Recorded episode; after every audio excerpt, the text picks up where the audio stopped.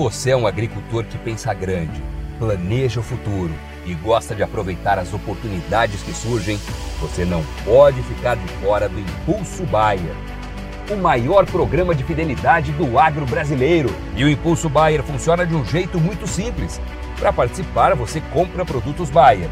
Entra no site orbia.ag e cadastra as notas fiscais. E assim que a sua nota for aprovada, seus pontos serão calculados você já poderá resgatar produtos e serviços. Também a partir do cadastro das notas fiscais, você junta impulsos que vão determinar o seu número de estrelas. Você pode ser cliente de uma a cinco estrelas. Quanto mais produtos Bayer comprar, maior será sua classificação e mais benefícios você acessa, como entrada gratuita em eventos, viagens exclusivas e acesso a soluções que vão alavancar o seu negócio. Saiba mais em agrobaia.com.br barra Impulso Traço Baia. É o Impulso Baia, impulsionando você para o futuro.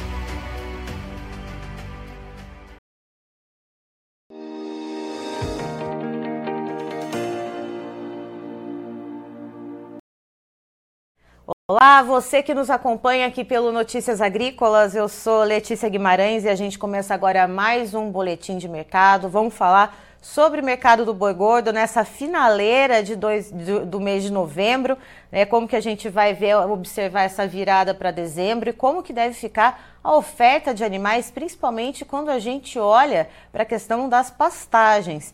E quem está aqui com a gente para trazer essas informações, para nos ajudar a costurar todos esses dados e entender como que vai ser a dinâmica desse mercado é o Douglas Coelho, que é sócio da Radar Investimentos. Seja muito bem-vindo, Douglas.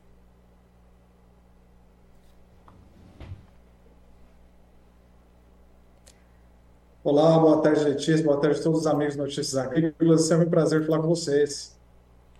Douglas, vamos lá. O que, que a gente pode ver nesse momento, né, que a gente está tendo aí climas dos mais diversos possíveis aqui no Brasil. A gente vê a região sul do país praticamente debaixo d'água e a gente vê a região centro-oeste, até parte aqui do sudeste, região norte, uh, com escassez de chuvas. Como é que isso está impactando nesse momento a questão uh, dos bois terminados a pasto e como que isso vai mexer com os preços daqui para frente? Pois é, Letícia, é um fato curioso. É, no final desse ano, a presença do El Niño tem deixado um, cenários bem característicos, bem definidos no norte, centro-oeste é, e nos estados do sul também. Enquanto a gente já viu prejuízos no sul, né, com solo bem encharcado e chuvas torrenciais bem frequentes, no norte e no centro-oeste, a gente vê o oposto, né? Então, a gente tem é, grandes parceiros, grandes amigos, né, em Goiás, Rondônia, Tocantins, norte de Minas, né, que tem reclamado bastante, tem visto é, essa questão da seca é, bem impactante também no pasto, né? Então, a gente já está indo para o início de dezembro, esse cenário continua, quando a gente olha para as estimativas, para as análises dos meteorologistas, a gente vê que esse cenário deve continuar forte em dezembro, né? o pico do El deve ser em dezembro, mas deve continuar também em 2024. Então, é, na nossa opinião aqui da Radar Investimentos, com base nessas últimas conversas, nesses, nesses últimos levantamentos, a gente tem visto que janeiro pode ser um mês é, até fugindo um pouco da regra. Né? A gente vê que janeiro geralmente é um mês tipicamente de mais ofertas de animais, onde o pasto já está farto, é aquele mês que o pecuarista vende para fazer um pouco de caixa, impostos, né, pagamento de, de, de, de, de boletos, de ano. Então, naturalmente, janeiro é um mês mais ofertado, né, não só pela condição climática do pasto, mas pela condição financeira, condição de mercado também do pecuarista acabando entregando mais animais. E com esse cenário que a gente vê atípico, né, no norte, centro-oeste, alguns estados do sudeste também, o norte de Minas, né, um cenário no qual esse, essa oferta de animais terminados em janeiro pode ser um pouco mais contida ou não tão evidente como a gente via nos anos anteriores. Foram anos típicos aí de oferta, principalmente em 2023, né, de oferta de fêmeas, de ciclo de baixa é, e, e, e preços mais pressionados, né? É, entenda bem, acho que o ciclo de baixa ainda continua, é difícil ter uma virada de chave em 2024, a gente está passando um processo de transição, já que nos últimos meses a loja de ferramentas ficou um pouco mais contida em relação ao início de 2023, mas a gente pode ter um, um, um, fator aí, como essa, essa seca que a gente comentou, que amenize essa saída desses animais de pasto, né? que deixe eh, essa oferta um pouco mais rala do que a gente eh, esperaria naturalmente quando a gente olha para o meio de 2023, imaginando para janeiro de 2024. E só para a gente tentar entender em questão de valores, Douglas, uh, essa questão, essa oferta um pouco menor, menos evidente, ela se revelaria em questão de preço de que maneira? Como que a gente está vendo o mercado físico rodar nesse momento e como que a gente veria janeiro uh, com essa oferta um pouco menor vinda então da, desses locais, né, centro-oeste, regiões norte do país, alguns pontos aqui do sudeste que estão sofrendo mais com essas pastagens menos vigorosas? Perfeito. Quando a gente fala em final de janeiro, a gente está falando aí em 60 dias, ou até mais de 60 dias. Né? Então há muita água para passar debaixo dessa ponte. Mas quando a gente olha hoje, na fotografia de hoje, né, olhando o mercado hoje, a gente vê aqui em São Paulo preços de 230, 235 até 240 à vista de balcão, que fazem é, negócios, que saem negócios, pontualmente aí segunda e terça para um frigorífico ou outro que estava com um apetite maior ou que precisava cumprir escalas de abaixo com alguma necessidade mais urgente, a gente chegou a ver os 245 no prazo. Então, isso também acabou dando uma estimulada, uma aquecida no sentimento do mercado no início dessa semana. O próprio indicador Exal que apurou isso é, nessa última segunda-feira. Mas quando a gente olha é, a média do indicador Exal, que é de sexta e de segunda, apesar de ter tido uma volatilidade grande, né, saiu um patamar de 232 para 241, na média desses dois dias, 237, é uma realidade do mercado. A gente acredita que o mercado é, seja mais justo dentro dessa, desse preço aí, já que boa parte dos balcões são 235 e 240. Olhando para janeiro, né, a gente vê hoje no próprio mercado futuro, né, o que é o mercado futuro? Nada mais é que a expectativa de todos os participantes da B3, da Bolsa Brasileira, para os últimos cinco dias úteis de cada mês. Então, com o indicador que ontem mais forte, a Bolsa hoje amanheceu um pouco mais animada, é, chegou até tocar 250 o contrato de janeiro na B3. Isso é um ponto importante. A gente olhou aqui na Radar Investimentos, conversou com alguns clientes, teve uma sensibilidade assim. É, num, num, num 2023 tão volátil, onde a gente teve é, é, muita oscilação de preços, susto no início do ano, né? É, a guerra da Ucrânia estava rolando, de repente teve o conflito do Hamas também, toda a questão política, está havendo muita reforma, né? Vai ter a tributária, teve outras reformas, o governo está sedento por receitas. Então, boa parte dos pecuaristas, dos parceiros aí que passaram por 2023 adverso, olhando a tela do boi janeiro em 250, eles se questionam, né? Será que 250 para eu travar meu boi janeiro, para eu fazer uma proteção de preço não seja interessante? Então, algo nesse sentido, né? Acho que depois de tudo isso, olhar para um janeiro, que geralmente é um mês mais pressionado, talvez não seja esse ano em função do El mas com a tela dando a possibilidade de você travar em 249, 250, pode ser um bom ponto de atenção para o pecuarista que vai atravessar esse 2024 sem alguma proteção, mas se quer ficar mais protegido que menos protegido, né? Afinal, a gente não sabe o que vai acontecer na próxima, na próxima esquina política, na próxima esquina econômica, enfim. É sempre bom ficar é, mais protegido, porque a pecuária também ela sente esses, essas mudanças, né? E, e, e, o pecuarista não pode deixar o trabalho dele de um ano, um ano e meio, sair por alguma decisão política ou por alguma adversidade externa à pecuária. E também não precisa travar na sua totalidade, né, Douglas? Dá para a gente fazer ali aquela parcela ali para garantir né, algum, alguma proteção, né, e, e também ficar ali um pouco livre para observar outras movimentações de mercado? Exato, exatamente. Né? Acho que é, o que você comentou, Letícia, é, é bem o perfil do, do, do, produtor rural brasileiro. Né? É, infelizmente, a gente teve, durante os últimos anos, né? não sei se infelizmente ou felizmente, né? mas assim, é, os, os, bancos públicos, né?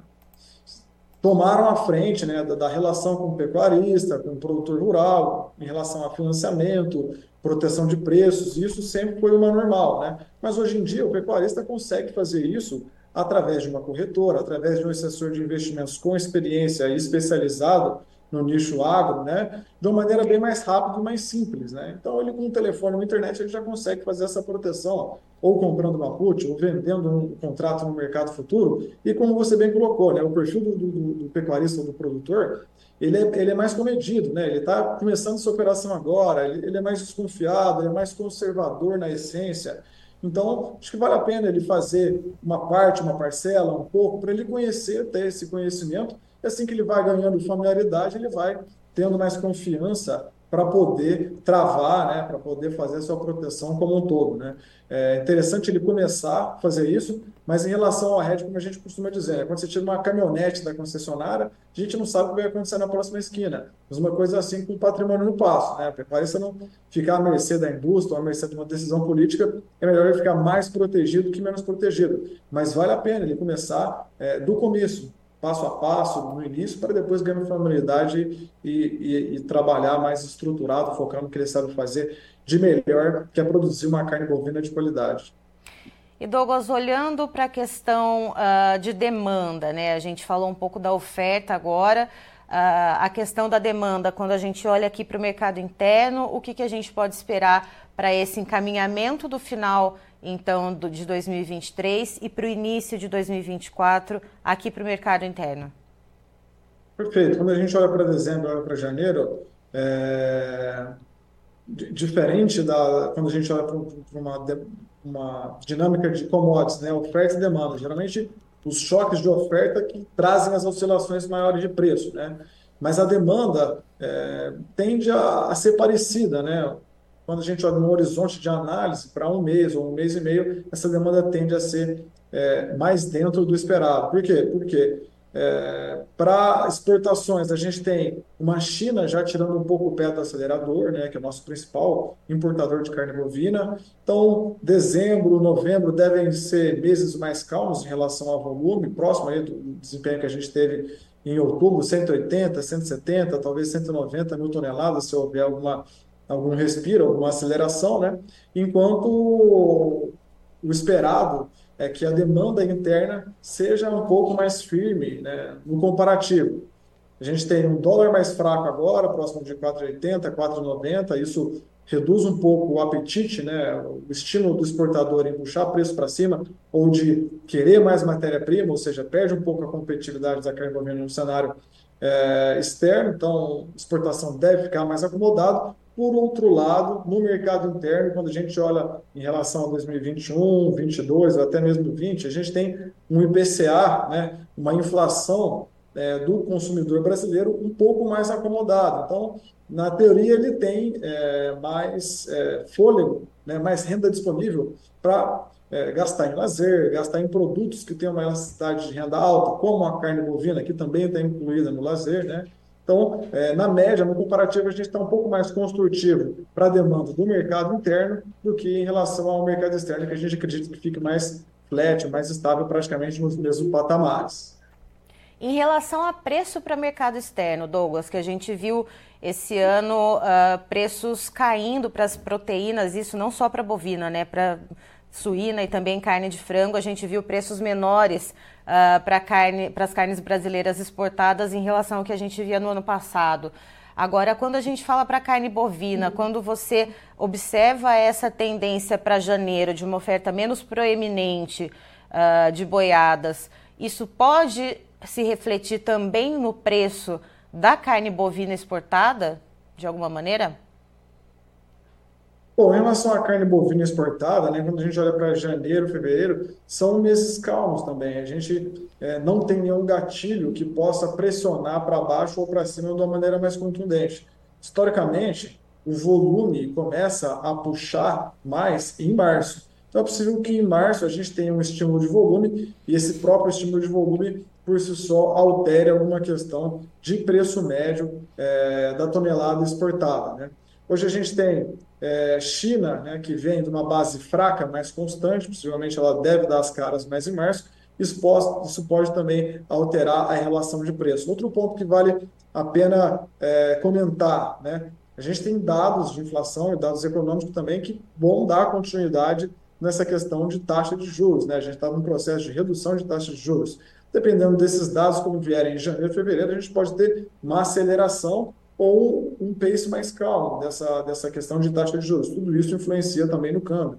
É um ponto de atenção para a gente ficar bem atento no início de 2024, em fevereiro e março, se, esse, se essa taxa de juros vai continuar a tendência, quão forte vai continuar essa tendência, para a gente ter uma sensibilidade também de dólar, de câmbio, que isso impacta é, diretamente no apetite da indústria em relação a, a comprar esses animais e no ritmo das exportações.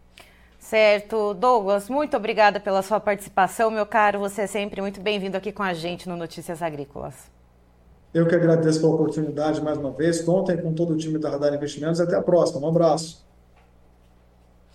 Tá, então estivemos com o Douglas Coelho, que é sócio da Radar Investimentos, nos trazendo as informações a respeito do mercado do boi gordo nesta terça-feira, dia 28 de novembro, finalzinho de mês, agora daqui a pouco Uh, o contrato novembro já sai da tela. Inclusive, Christian, aproveitando, por favor, os preços na tela. Vamos lá, as cotações da B3, a Bolsa Brasileira, para arroba do boi gordo. A gente vê o novembro 2023 com uma alta de 0,63%, valendo R$ 238,05. O dezembro, a gente vê um aumento de 0,55%, cotado a R$ 247,35. Janeiro, que o Douglas é, comentou com a gente aqui, inclusive, que pela manhã chegou a tocar ali a casa dos 250 reais. A gente vê um pouco menos agora, mas ainda assim movimento de alta. 0,65% de aumento, valendo R$ 248,60. Fevereiro, a gente vê alta de 0,51%, cotado a R$ 247,00 cravado. E o indicador CPEA aqui para o estado de São Paulo, para a arroba do boi gordo, tem uma alta de 4,02%, perdão, valendo R$ 241,70. Eu encerro por aqui, já já tem mais informações para você. Notícias agrícolas, informação agrorelevante e conectada.